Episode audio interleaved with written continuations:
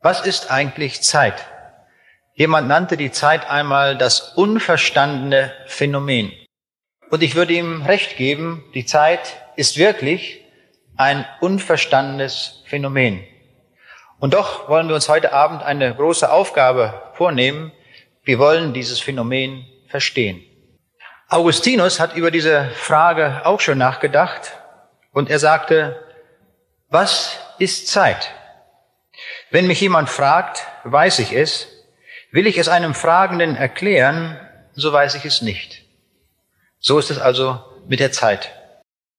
Eineinhalb Jahrtausende später hat der englische Philosoph und Mathematiker Alfred North Whitehead über diese Verwirrung des Augustinus noch seine eigene Verwirrung hinzugesetzt. Er sagt, es ist unmöglich, über die Zeit nachzudenken, ohne von der Empfindung der Begrenztheit menschlicher Intelligenz überwältigt zu sein. Also eine Lösung ist das nun auch gerade nicht, die er uns hier anbietet. Und nehmen wir noch den Psychologen John Cohen, er meint, wir haben es hier mit einem tiefen Mysterium zu tun, im besten Sinne des Wortes. Es liegt einerseits im Herzen menschlicher Erfahrung und andererseits in der Natur der Dinge. Also kein guter Auftakt, wie wir sehen, wenn wir eine Lösung suchen zu diesem Phänomen, was Zeit ist. Und doch wollen wir es wagen. Zunächst einmal wollen wir uns einige Gedanken darüber machen, was ist Zeit aus physikalischer Sicht. Wir wollen einmal aus der Sicht der Physik dieses Phänomen angehen. Physikalisch gehört die Zeit zu einem Basissystem von sieben hinsichtlich ihrer Dimension unabhängiger Grundgrößen. Das sind die Länge, die Masse, die Stromstärke, die Temperatur, die Stoffmenge, die Lichtstärke und die Zeit. Alle anderen physikalischen Größen, die wir kennen, werden aus diesen sieben Grundgrößen gebildet. Also zum Beispiel die Geschwindigkeit ist Länge durch Zeiteinheit, also Meter pro Sekunde oder Kilometer pro Stunde. Also immer zusammengesetzte Größen aus diesen sieben Basisgrößen. Damit haben wir schon etwas ganz Grundlegendes erkannt. Die Zeit ist also eine solche Basisgröße. Wenn man eine solche Basisgröße hat, muss man sie auch genau definieren, was man damit meint. Die physikalische Einheit der Zeit ist die Sekunde.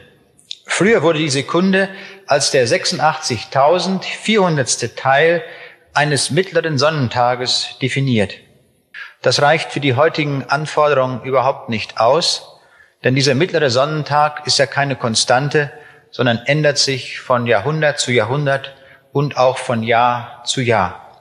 Außerdem ist so ein mittlerer Sonnentag schwer zu reproduzieren, eigentlich gar nicht. So spielt also eine große Rolle, wie wir die Zeit besser definieren.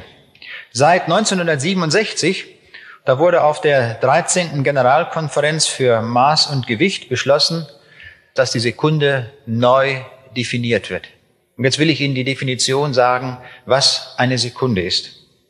Eine Sekunde ist das 9 Milliarden 192 Millionen 631.770-fache einer charakteristischen Schwingung im Cäsiumatom. Jetzt wissen Sie, was eine Sekunde ist. Also, Gründung ganz einfach. Man muss nur in einer Sekunde so schnell zählen, nämlich die Schwingungen des Cäsiumatoms mitzählen, dann hat man eine Sekunde. So einfach ist das. Und so wird es auch im Prinzip gemacht. Die genaueste Uhr dieser Welt steht in Braunschweig. Lassen Sie uns auch mal so ein Superlativ. Sie haben ja hier in Ulm, ich heute ja gerade auch nochmal erneut zur Kenntnis genommen, den höchsten Kirchturm der Welt. Wir in Braunschweig haben als Superlativ die genaueste Uhr der Welt. Die Atomuhr die in der Physikalisch-Technischen Bundesanstalt steht, hat die höchste Ganggenauigkeit, die wir kennen. Diese Uhr geht so präzise, dass wenn wir auf dieser Erde fünf Millionen Jahre hätten, dann würde diese Uhr nur eine Sekunde Abweichung haben. So genau geht diese Uhr. Nun fragen Sie natürlich gleich zu Recht, braucht man dann eine Uhr mit dieser hohen Ganggenauigkeit. Für das Herkommen heute Abend hier brauchten Sie sicherlich nicht diese Präzision, obwohl Sie alle sehr genau gekommen sind. Nun, ich will einmal an einem Beispiel das deutlich machen. Als nach mehr als dreijähriger Flugzeit durch unser Planetensystem die Raumsonde Voyager 1 rund zwei Milliarden Kilometer zurückgelegt hatte, da sollten Aufnahmen von dem größten Saturnmond, dem Titan, zur Erde gefunkt werden. Es ist bemerkenswert, dass der vorausbrechende Zielpunkt nur um 19 Kilometer verfehlt wurde. Ein Zeitfehler bei der Geschwindigkeit der Rakete von nur einer Tausendstel Sekunde hätte eine Kursabweichung von mehreren hundert Kilometern gebracht. Also es hängt hier alles ab von der sehr genauen Zeitmessung. Zeitmessung spielt auch heute eine große Rolle bei der Ortsbestimmung von Schiffen auf dem Atlantik und überhaupt auf den Ozeanen dieser Welt. Man ist heute in der Lage, aufgrund der hohen Präzision der Zeitmessung Ortsbestimmungen vorzunehmen, so dass man Schiffe lokalisieren kann mit einer Genauigkeit von 30 Metern. Also eine sehr, sehr hohe Genauigkeit. Ja, man möchte fast sagen, eine atemberaubende Genauigkeit, mit der man also Punkte auf den Ozeanen heute ausfindig machen kann. Das Problem der Zeitmessung hatte man auch in früheren Jahrhunderten gehabt, insbesondere auch bei der Seefahrt. Es hing ja sehr davon ab, dass man wusste, wo die Schiffe sich befinden. Und darum, weil man keine genauen Navigationsmethoden hatte, fuhren die Schiffe, die Schiffe segelten also meistens in Küstennähe. Die englische Flotte verlor im Jahre 1691 mehrere Schiffe, weil die Navigationsinstrumente nicht ausreichten. Im Jahre 1707 kam ein Geschwader aus Richtung Gibraltar und diese Schiffe liefen bei den Scilly-Inseln auf. 4000 Mann kamen dabei um und vier Schiffe gingen unter. Die Ursache war, auch hier wusste man nicht aufgrund der Navigationsmethoden, wo man sich befand. Man erkannte das Problem und hat eine Uhr ausgeschrieben. Wer eine Uhr für die Seefahrt bauen kann, die die erforderliche Ganggenauigkeit hat, um auf See zu navigieren. Vom englischen Parlament wurde diese Uhr ausgeschrieben, wer sie bauen würde. Ein junger Mann namens John Harrison nahm diese Herausforderung an. Er war 21 Jahre alt und sagte, ich werde diese Uhr bauen. Nun fing er an, die erste Uhr wog 35 Kilo, die zweite 50 Kilo, die dritte noch schwerer. 1759 war dann die vierte Uhr fertig. Auf hoher See wurde sie getestet und siehe da, es funktionierte alles. Aber Harrison bekam den verdienten Preis erst im Jahre 1772 als Harrison inzwischen 76 Jahre alt geworden war. Er hatte also ein Leben lang für diese Uhr gearbeitet. Also so kann man sein Leben auch verbringen, den Preis des englischen Parlaments dann zu erfüllen und zu bekommen. Die kleinste Zeitspanne, die wir heute kennen, ist die Lebensdauer bestimmter Elementarteilchen. Die kleinste Zeit ist von daher der billionste Teil einer Milliardstel Sekunde. Nur so lange existieren ganz bestimmte Elementarteilchen der Physik. Die längste Zeitspanne, die wir kennen, ist vergangen seit dem Schöpfungszeitpunkt dieser Welt. Wenn wir über die Zeit reden, dann ist Zeit mehr als das, was wir mit der Atomuhr messen. Zeit hat noch einen anderen Aspekt. Und das will ich, den Übergang dazu will ich bringen mit einem Zitat des Nobelpreisträgers für Physik, Erwin Schrödinger. Und er hat gesagt, denn die Zeit ist wahrlich unser gestrengester Herr, indem sie das Dasein eines jeden von uns in enge Grenzen zwängt. 70 bis 80 Jahre, wie es in Psalm 90 steht. Hier kommen wir zu einer ganz anderen Auffassung der Zeit. Und hier kommen wir auch zu einer Lösung der Zeit. Ich habe sehr intensiv mich mit der Frage der Zeit beschäftigt und ich muss sagen, ich habe die entscheidende Lösung zu dieser Frage nicht in einem Physikbuch gefunden, auch nicht in einem Buch der Biologie oder Psychologie, sondern die Lösung dafür, was Zeit wirklich ist, fand ich in der Bibel. Und das will ich Ihnen im Folgenden an einigen Aspekten einmal weitergeben, so wie ich das da herausgefunden habe.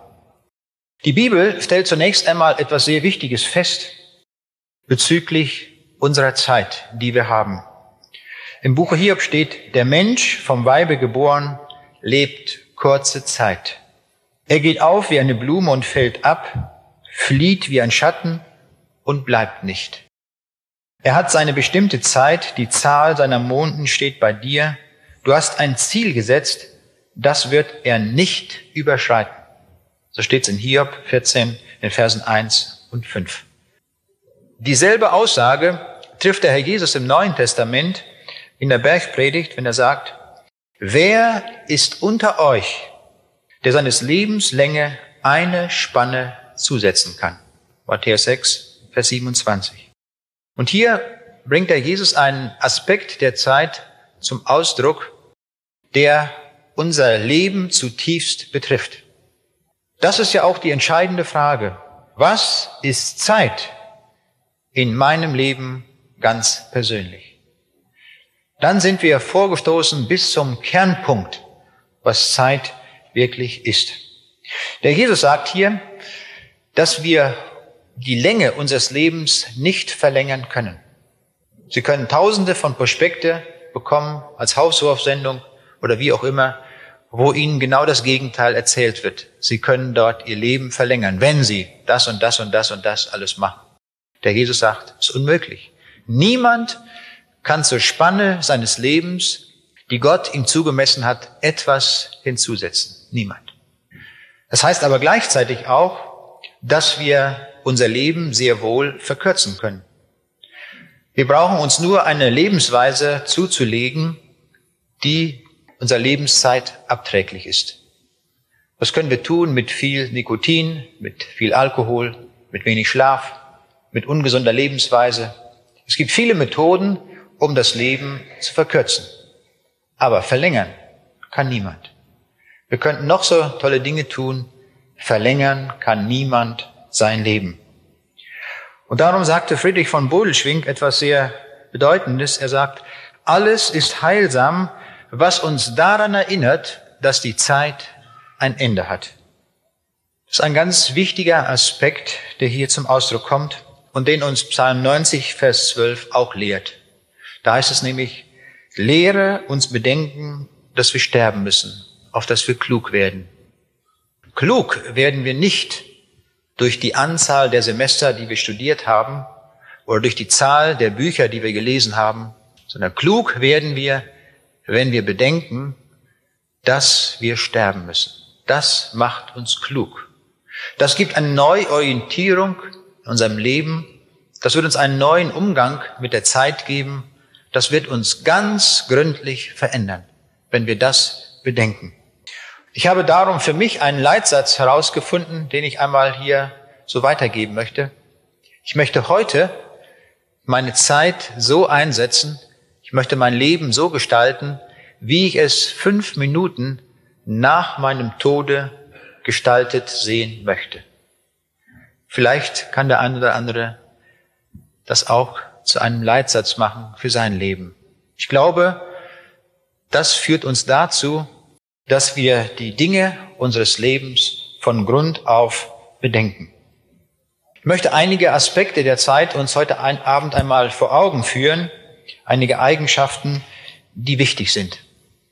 Zunächst einmal, Zeit ist nicht speicherbar. Wir können in unseren Computern sehr viele Daten speichern. Und die laufen dann auf den Platten mit oder wo immer wir sie auch speichern. Oder sie liegen in einem Schrank, auf einem Magnetband und können das rausholen. Irgendwann haben wir dieselben Daten wieder zur Verfügung. Mit der Zeit können wir das nicht tun. Zeit kann man nicht speichern. Und darum ist auch das falsch, was Goethe uns sagt. Verweile doch, du bist so schön, ergreift den Augenblick, kommt ihm zuvor. Das ist nur Dichtung, aber nicht Wahrheit. Zeit ist weiterhin auch nicht verleihbar. Wir können nicht irgendjemandem ein Stück Zeit leihen, so wie man, wie die Nachbarin vielleicht ein Pfund Zucker sich ausleiht und irgendwann einmal das Pfund Zucker zurückbringt. Oder auch nicht, wie auch immer, wie wir das da praktizieren. Bei der Zeit geht es nicht. Zeit ist nicht verleihbar. Wir sitzen alle auf dem Fließband der Zeit. Und zwar sind wir auf dem Fließband der Zeit fest angeschnallt mit einem dicken Gurt. Ich will das mal so ganz praktisch und so vor Augen führen. Wir fahren auf dem Fließband der Zeit mit einer fest vorgegebenen Geschwindigkeit. Und zwar kann niemand den anderen dort überholen. Der amerikanische Präsident fährt genauso mit uns auf diesem Fließband der Zeit wie jeder von uns. Alle haben wir die gleiche Zeit zur Verfügung. Irgendwann einmal kommen wir auf dieses Fließband der Zeit rauf und irgendwann einmal verlassen wir dieses Fließband. Wir können die Zeit nicht überspringen. Das geht alles in Romanen, in Science Fiction, da ist das möglich. Der Romanschriftsteller H.G. Wells hat ein Buch geschrieben, Die Zeitmaschine. Das ist auch verfilmt worden. Und da hat er Folgendes dort sich überlegt, dass ein Erfinder, der eine Maschine sich ausgedacht hat, mit der man in der Zeit spazieren fahren kann. Man setzt sich in diesem Apparat rein, hat dort einen Ganghebel und je nach Stellung dieses Ganghebels fährt man mit unterschiedlicher Geschwindigkeit durch die Zeit. Und das wird dann auch praktiziert in dem Film. Da wird eine Kerze aufgestellt und dann fährt er mit der, mit der entsprechenden Geschwindigkeit und zzzt, ist also die Kerze abgebrannt.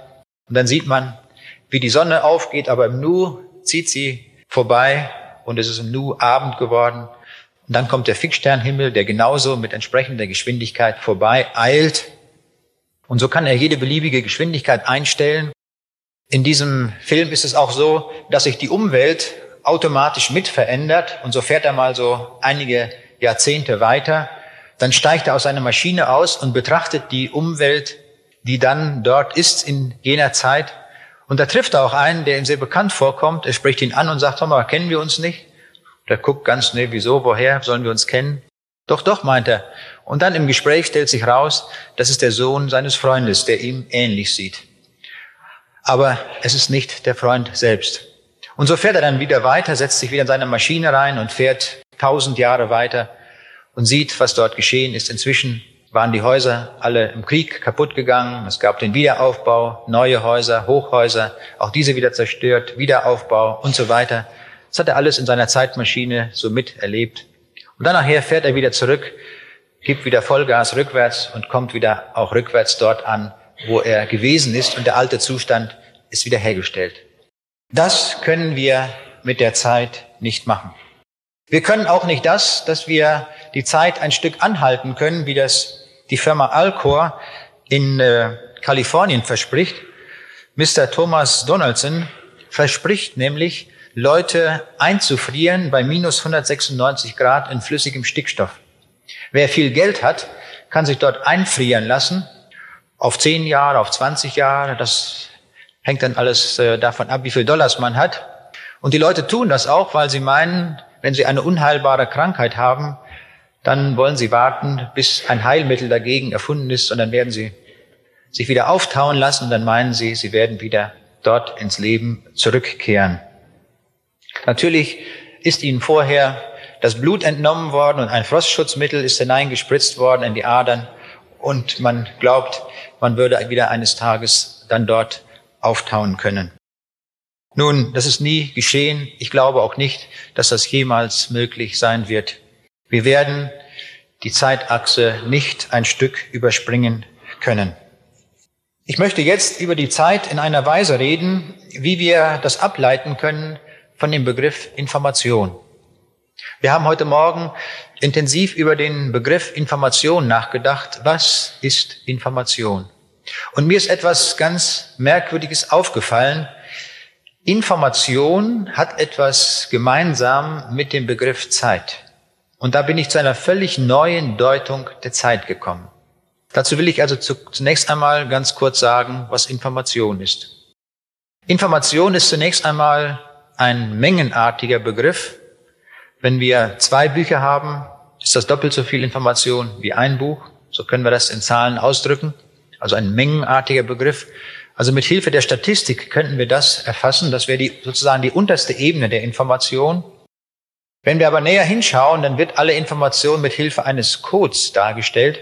Das wäre die, die Syntax, mit der man Informationen darstellt. Das wäre die nächste Ebene, die zweite Ebene der Information. Aber nicht die Regeln der Grammatik sind das Entscheidende bei der Information. Wichtig ist ja das, was ausgesagt wird, der Inhalt, also die Semantik der Information. Und das wäre die dritte Ebene, die Bedeutung dieser Information. Bei der Information ist es so, dass aus dieser Bedeutung ein Handeln folgt, dass wir darauf reagieren, wenn wir Informationen bekommen. Wir freuen uns oder wir ärgern uns oder wir handeln nach irgendwelchen Kriterien. Das wäre der Aspekt des Handelns, also der vierte Aspekt der Information.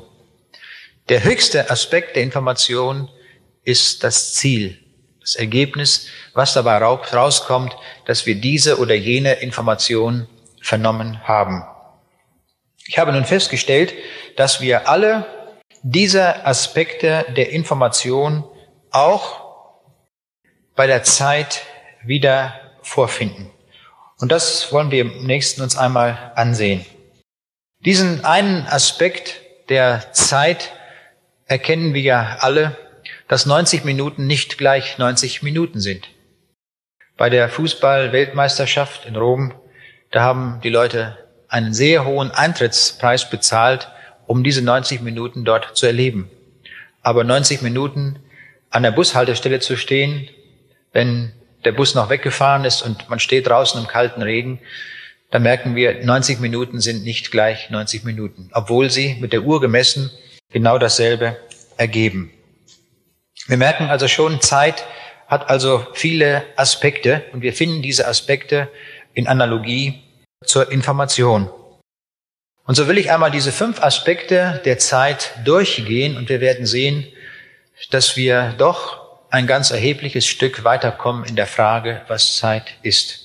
Also zunächst einmal der erste Aspekt der Zeit oder die erste Dimension, das ist der statistische Begriff, also die Menge der Zeit. Das ist das, was wir mit den Uhren messen können. Das ist das Maß an Zeit, das wir in Jahren oder in Tagen bemessen können, auch für unser Leben. Zunächst mal nur die mengenmäßige Betrachtung. Und bezüglich dieser Menge an Zeit, die uns zur Verfügung steht, da lehrt uns die Bibel sehr eindringlich, dass diese Zeit kurz ist, äußerst kurz bemessen. In Hiob 7, Vers 6 bis 8 steht, meine Tage sind leichter dahingeflogen, denn eine Weberspule und sind vergangen, dass kein Aufhalten gewesen ist. Gedenke, dass mein Leben ein Wind ist. Wenn wir ehrlich sind und über unser Leben einmal nachdenken, dann werden wir zustimmen, dass es wirklich so ist. Insbesondere diejenigen, die schon mehrere Jahre hinter sich gebracht haben, werden umso tiefer diesem Gedanken zustimmen. Wo sind die Jahre geblieben? Die Zeit unseres Lebens war kurz. In Hiob 14, das Wort hatten wir schon vorhin gehabt, oder denken wir an Psalm 89, Vers 48, wo es heißt, Gedenke, wie kurz mein Leben ist. Oder Psalm 144, Vers 4, Ist doch der Mensch gleich wie nichts, seine Zeit fährt dahin wie ein Schatten. So schnell läuft unsere Uhr hier auf dieser Erde ab. Und im Psalm 39, Vers 6, da steht, siehe, meine Tage sind eine Hand breit bei dir und mein Leben ist wie nichts vor dir. Gemeint ist vor Gott. Nur eine kurze Spanne ist es, die wir haben. Und da macht es keinen Unterschied, ob wir 60 Jahre leben oder 80 oder 70 oder vielleicht auch nur 50. Alle diese Zeiten sind kurz, gemessen an dem, was noch kommt. Vorhin fragte mich jemand, wie ist das eigentlich mit dem, was im Psalm 90 steht, tausend Jahre sind vor dir wie ein Tag. Wie ist das bei Gott? Bei Gott gilt etwas anderes. Bei Gott ist die Ewigkeit. Gott sitzt nicht auf dem Fließband der Zeit, so wie wir alle. Gott hat die Zeit schöpfungsmäßig gemacht. Es ist seine Schöpfung, es ist sein Werk. Dieses Fließband hat er sozusagen erfunden, aber Gott sitzt nicht auf diesem Fließband.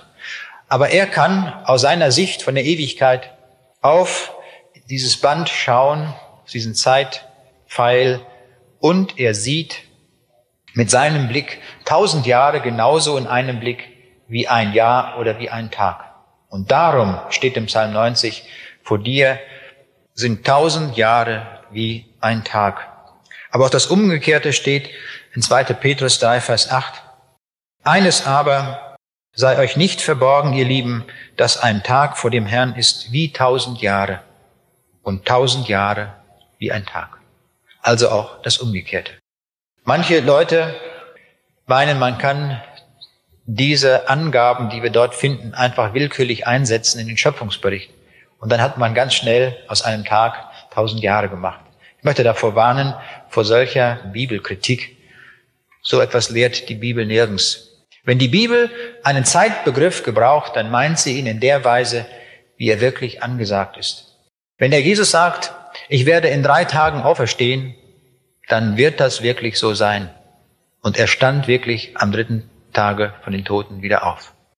Hätten wir hier einfach das Psalmwort eingesetzt, Psalm 90, dann hätte, wir hätten wir auch sagen können, na ja, er wird in 3000 Jahren auferstanden. Dann wäre er heute noch nicht auferstanden. Aber das hat Jesus nie gesagt. Er hat gesagt, ich stehe, werde auferstehen in drei Tagen.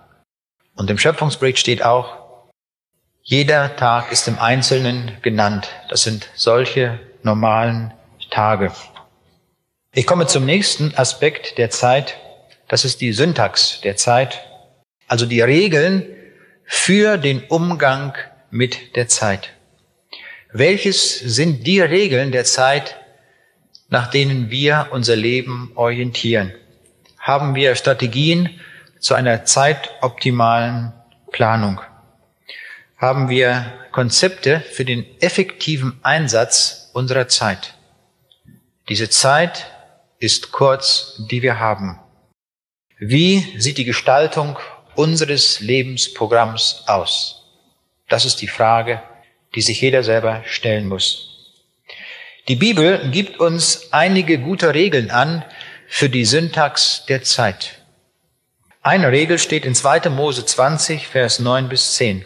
Da heißt es, sechs Tage sollst du arbeiten und alle deine Dinge beschicken, aber am siebten Tage, da sollst du kein Werk tun. Sechs Tage also Arbeit und dann ein Tag Ruhe. In der französischen Revolution hat man versucht, dieses Gesetz Gottes zu ändern, indem man einen Zehn-Tage-Rhythmus eingeführt hat. Aber das hat man sehr schnell wieder aufgegeben.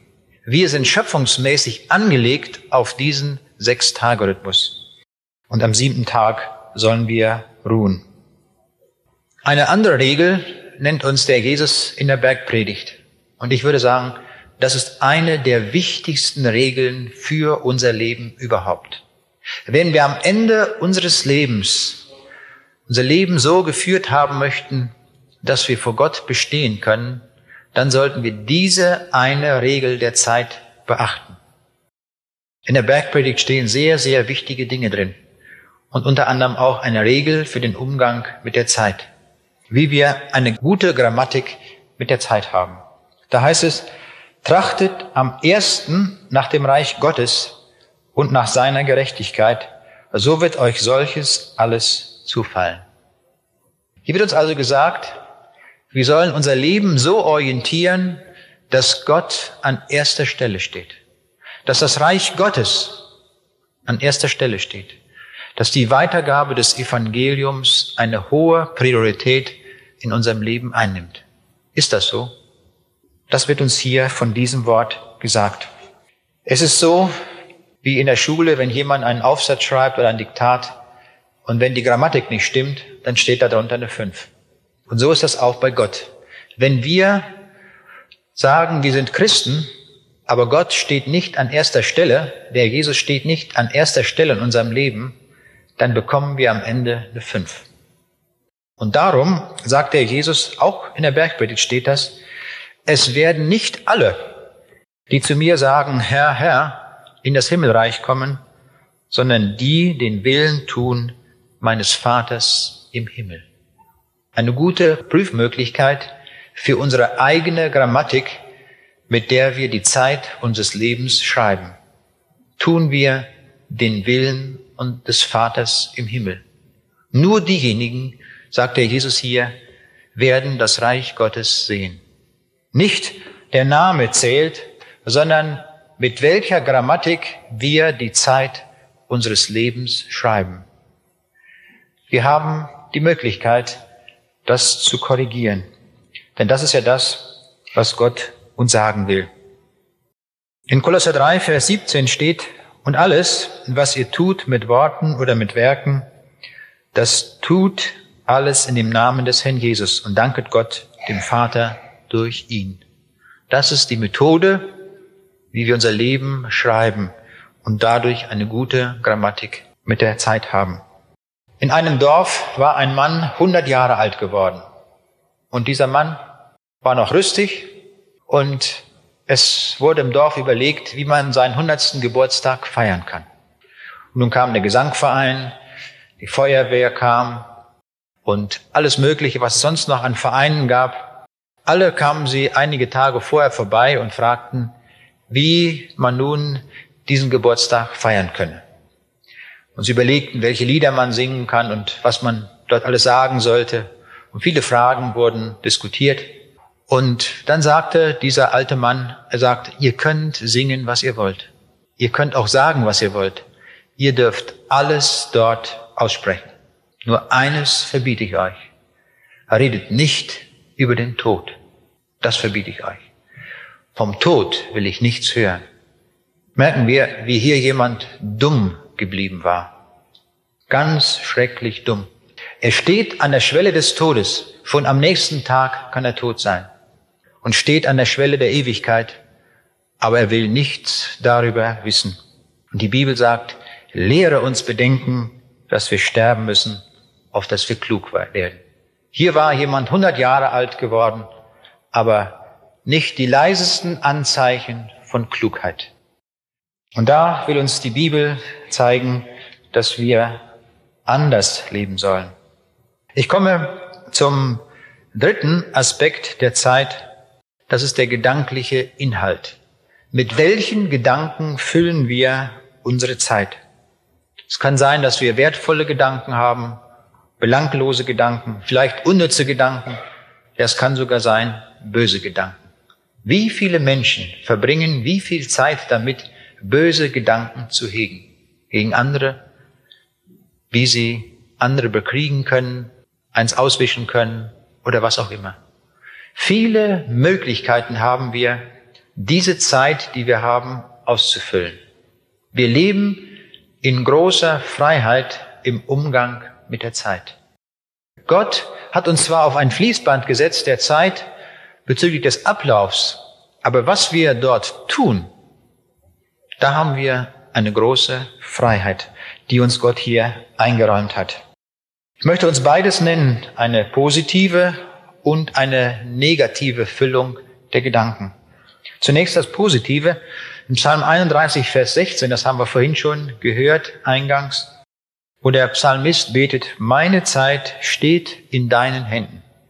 Es gibt nichts Besseres, wenn wir wissen, das, was wir tun, entspricht voll dem Willen Gottes. Das meinte der Psalmist auch damit. Ich tue das, was der Wille Gottes ist. Und darum konnte er sagen, meine Zeit steht in deinen Händen.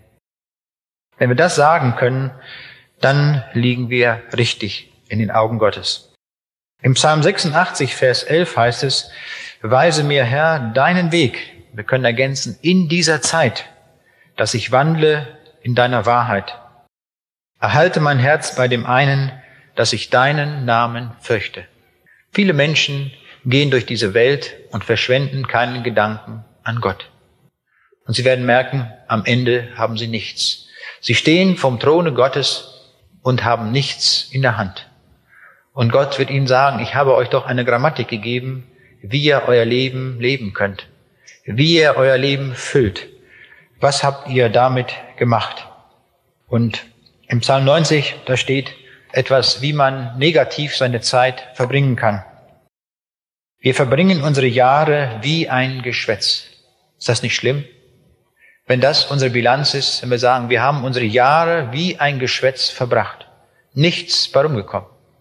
Was wir getan haben, war wertlos.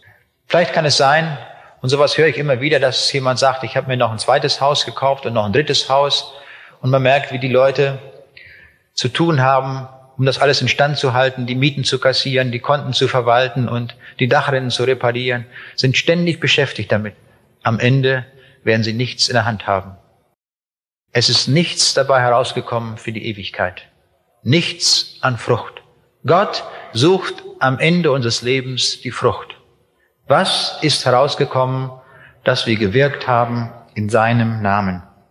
In Römer 1, Vers 21 da werden solche Menschen beschrieben, die ihr Leben verpasst haben. Sie haben ihre Gedanken dem Nichtigen zugewandt und ihr unverständiges Herz ist verfinstert. Sie sind überhaupt nicht mehr verständig für dieses Wort Gottes, für das, was Gott will. Und darum ermahnt uns Gott zu einem weisen Umgang mit der Zeit. In Epheser 5, Vers 15 lesen wir, wandelt nicht unweise, sondern als Weise. Überlegt euch, wie ihr eure Zeit gut einsetzen könnt, wie ihr die Zeit so umsetzen könnt, dass Zeit zur Frucht wird, dass Zeit für etwas Bleibendes wird in der Ewigkeit. Ich komme zum vierten Aspekt, das ist das Handeln in der Zeit, also der Umgang mit der Zeit in unserem Tun. Wir haben auch hier viele Möglichkeiten des Handels. Zunächst einmal einige gute Dinge, gute Ratschläge, die uns die Bibel gibt. Im Predigerbuch im Alten Testament, Kapitel 9, Vers 10, da steht, alles, was dir von Handen kommt zu tun, das tue frisch. Denn bei den Toten, dahin du fährst, ist weder Werk, Kunst, Vernunft noch Weisheit. Was wäre das, wenn wir unser Tagewerk, unser Tun frisch tun würden? Dann wäre alles Lahme und alles dahin, alles Kriechende, wo man sich kaum bewegt. All das kennen wir ja auch aus dem Berufsleben, wo die Leute nur an die Pausen denken und denken, dass sie irgendwo rumschwätzen können, aber nicht zum Eigentlichen kommen. Was wäre es, wenn wir das tun würden, was hier steht? Das, was wir tun, tun wir frisch, mit großer Freude, mit ganzem Einsatz. Es wird gelingen.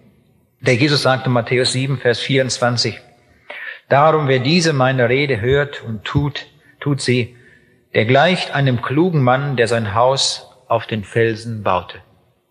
Wer das umsetzt in seinem Leben, der hat gut getan, der hat klug getan. Und an anderer Stelle sagt der Jesus, was ihr, ergänzt sich in der Zeit eures Lebens getan habt, einem unter diesen meinen geringsten Brüdern, das habt ihr mir getan. Manchmal sagen mir Leute, ja, ich weiß überhaupt nicht, was ich tun kann, was ich für Gott tun kann. Nun, wir sind doch sonst so erfinderisch. Wir können sehr viel erfinden, was wir tun können. Wir haben alle Gaben, die wir einsetzen können, ohne Ausnahme. Niemand ist unter uns, der nicht eine Gabe hätte, die er einsetzen könnte. Ich will einmal eine Geschichte weitergeben, die mich sehr bewegt hat. In Afrika war eine blinde Frau. Diese blinde Frau liebte den Herrn Jesus. Sie kannte ihn und sie dachte, ich will, obwohl ich blind bin, doch etwas für ihn tun. Und so hat sie sich Folgendes überlegt. Sie nahm eine Bibel und ging mit dieser Bibel zu einem Missionar und sagte, du Missionar, streiche mir doch mal in meiner Bibel die Stelle an, ganz rot, dick markiert, Johannes 3, Vers 16. Also hat Gott die Welt geliebt, dass er seinen eingeborenen Sohn gab, auf dass alle, die an ihn glauben, nicht verloren werden, sondern das ewige Leben haben. Das tat er. Der Missionar wusste nicht, warum die Frau das unterstrichen haben wollte, weil er ja auch sah, dass sie gar nicht lesen konnte. Sie war ja blind. Und nun machte die Frau Folgendes. Das war übrigens eine französische Bibel. Und sie ging dann zur nächsten Schule. Sie setzte sich dort draußen hin vor der Schule und wartete, bis die Pause ist, bis die Kinder rauskamen. Und die Kinder kamen raus und sahen diese Frau sitzen mit dieser Bibel.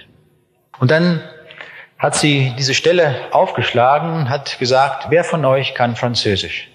Und die haben dort Französisch gelernt, die Kinder. Und sie schrien alle, ja, ich kann das hier, ja, ich kann das. Und dann hat sie gesagt, wer kann mir das mal vorlesen, was hier rot angestrichen ist? Und dann haben sie das vorgelesen in Französisch.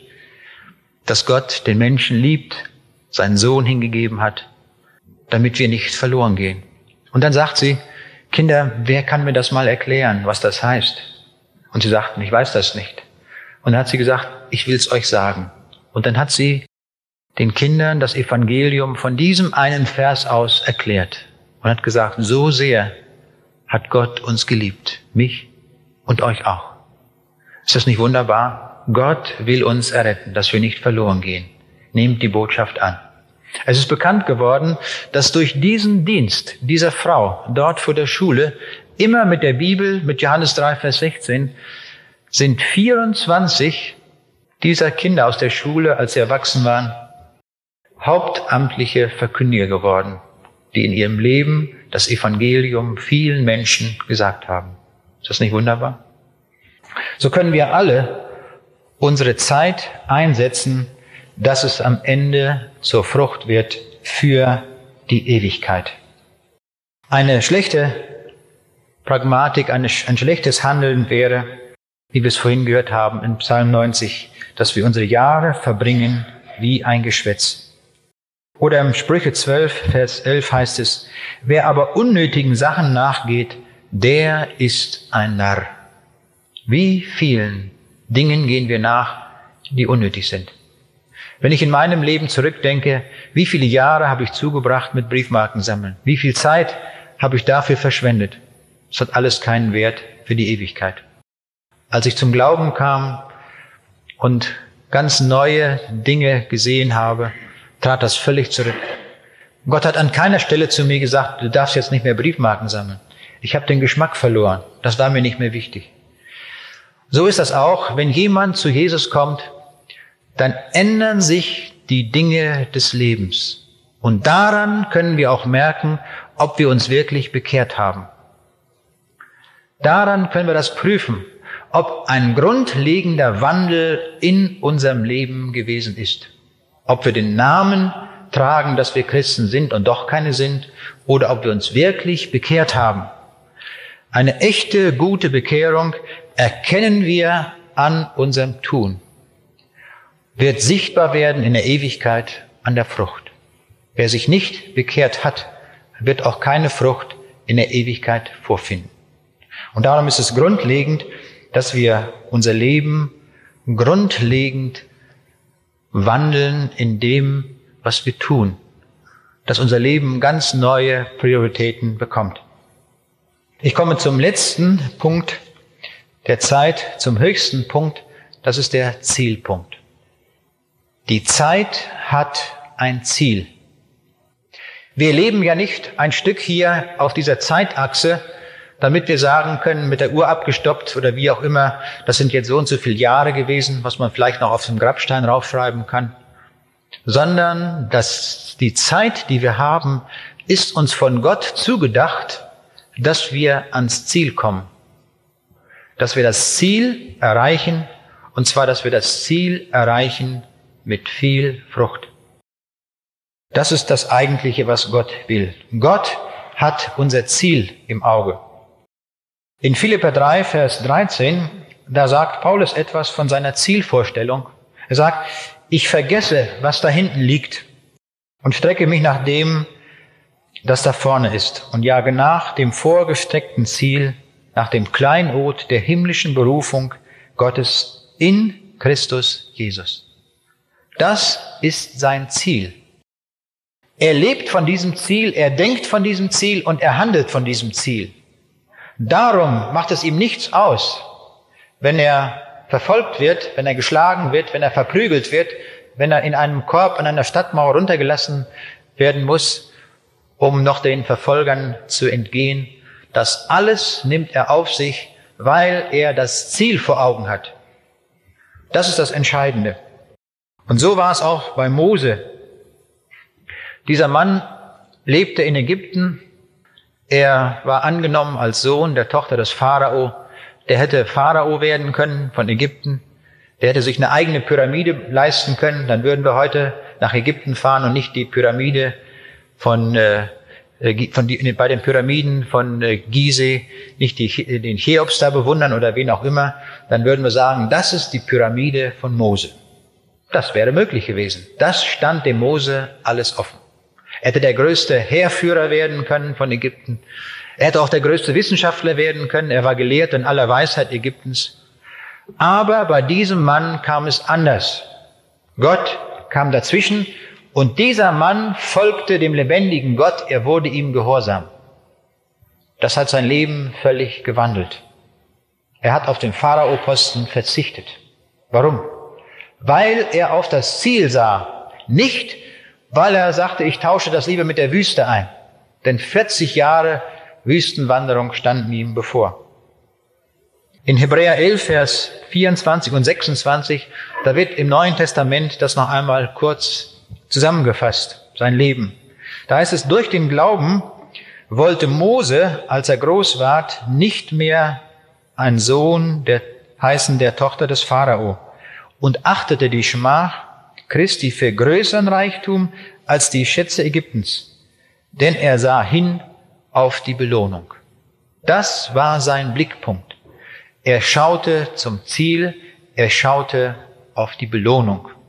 Und darum konnte er durch die Wüste gehen und konnte alle diese Dinge mit ertragen.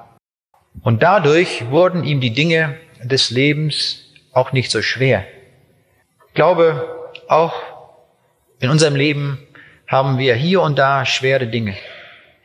Und es ist niemand unter uns, glaube ich, dem das erspart bleibt in irgendeiner Weise. Wir gehen alle auch durch notvolle Dinge hindurch. Aber wenn wir den Blick zum Ziel behalten, können wir das auch ertragen.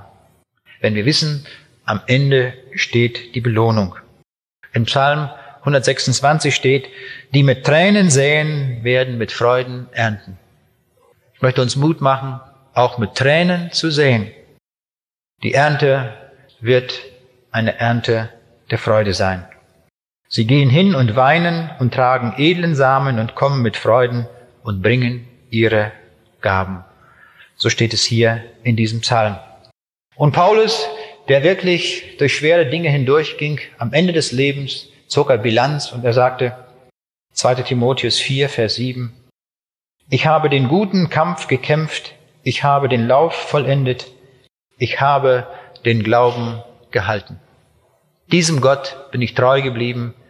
Diesem Jesus bin ich gefolgt, wohin er mich geschickt hat, wohin er mich geführt hat. Und manchmal schickt uns Gott, wer weiß wohin. Das denken wir ganz, manchmal gar nicht. Ich freue mich, dass der Übersetzer heute hier ist, äh, im, im Russischen. Wir waren in diesem Jahr in Russland gewesen und auch in Kasachstan und auch äh, im vergangenen Jahr. Ich habe nie gedacht, als ich mich mal bekehrt habe, dass mich Gott mal so weit hinschicken wird, um das Evangelium zu sagen. Und was wir erlebt haben, war große Freude.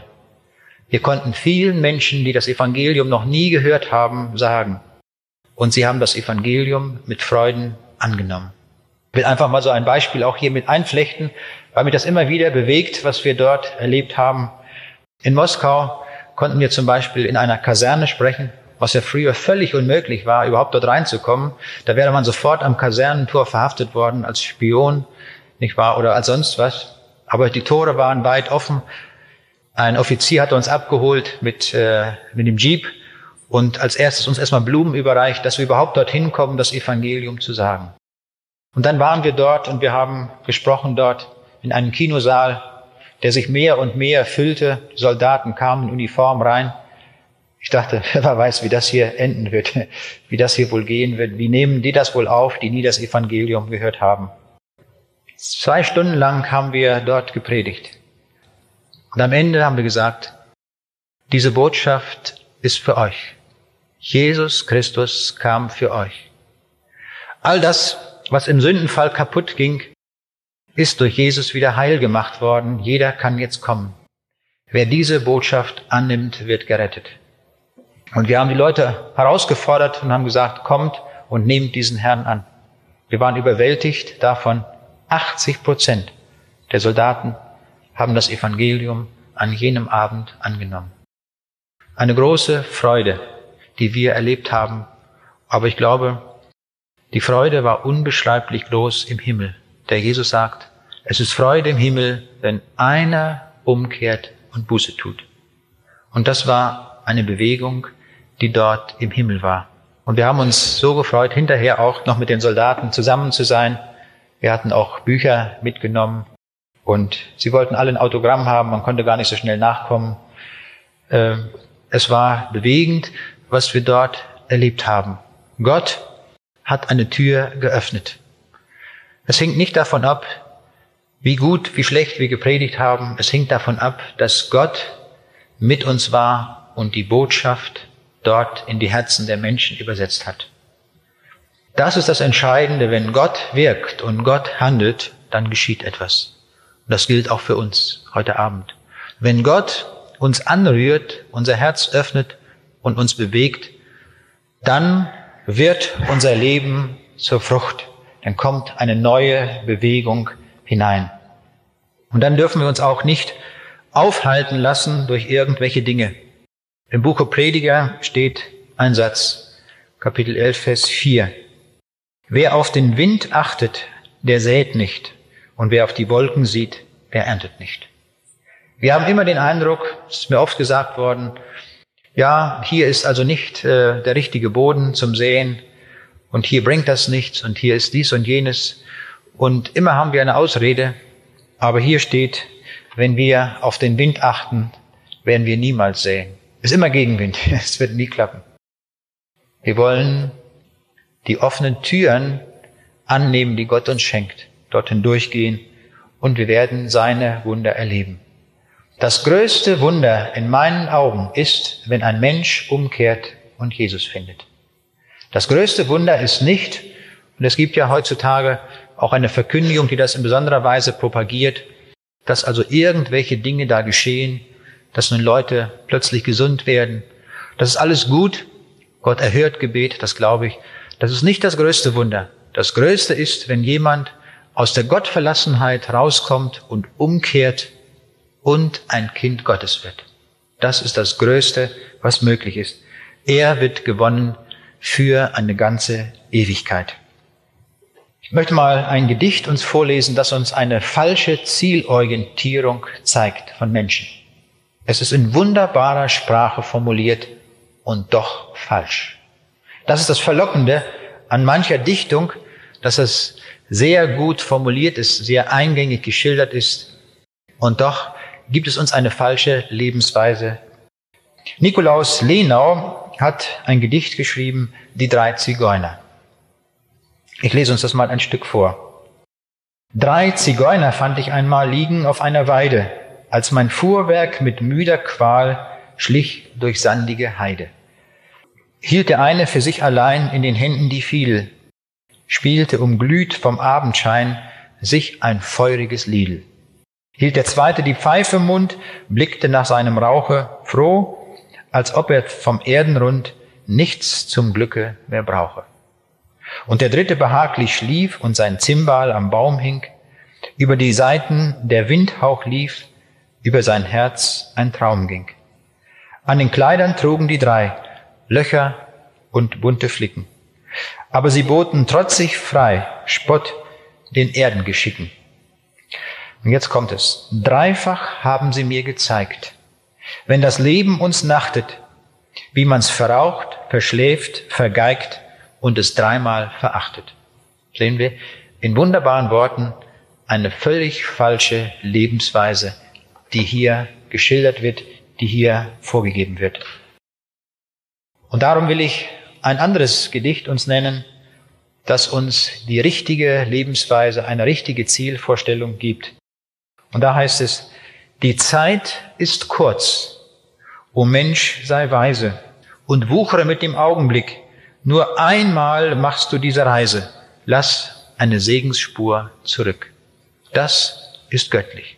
Das sind weise Gedanken, die abgeleitet sind von der Bibel. Darauf kommen wir niemals selbst. Die entscheidenden, die guten, die weisen Gedanken können wir nur aus der Bibel entnehmen und nicht aus uns selbst.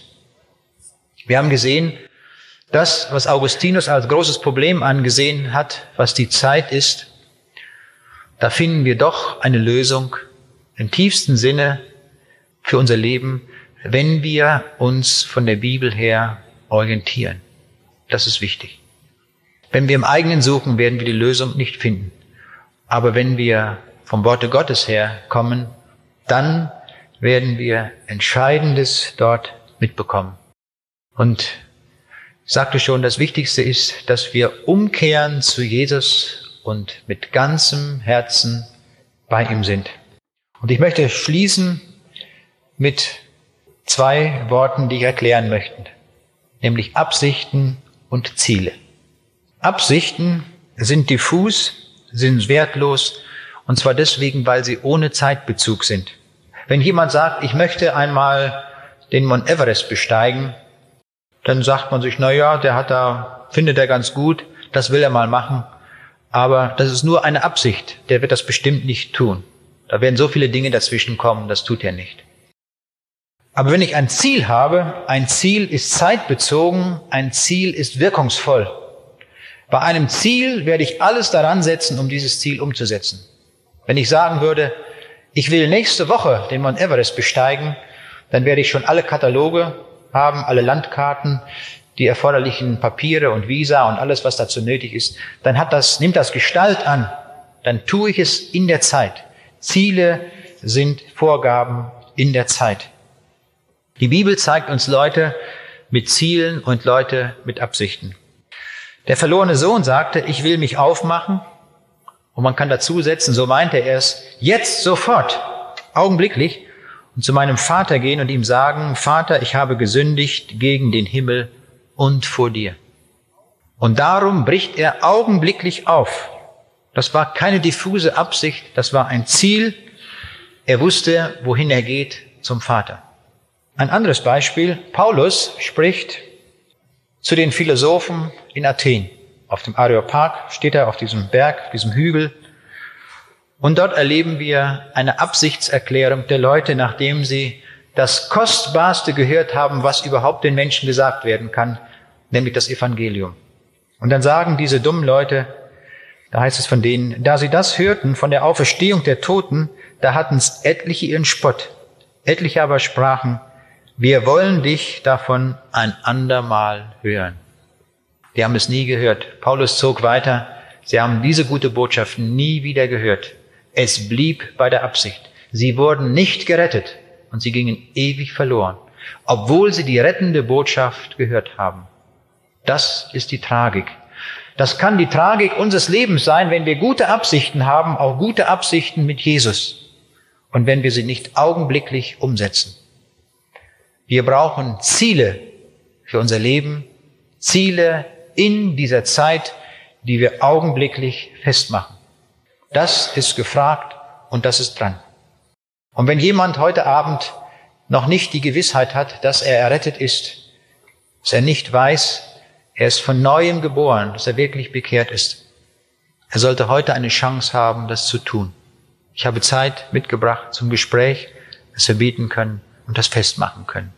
Aber nicht, dass wir daran vorübergehen. Das wäre schlimm. Nicht, sagen, das werde ich irgendwann einmal tun. Absichten helfen nichts. Wir brauchen Ziele. Und das Ziel heißt, heute Abend mache ich mein Leben fest bei Jesus. Das sollten wir tun. Und wenn wir den Herrn Jesus kennen, sollten wir auch Ziele haben, nicht Absichten. Ziele, wie wir mit unserer Zeit umgehen, damit wir eine gute Grammatik Gottes in der Zeit schreiben, sodass wir im Gericht Gottes bestehen können. Das will Gott und dazu ermuntert er uns durch sein Wort.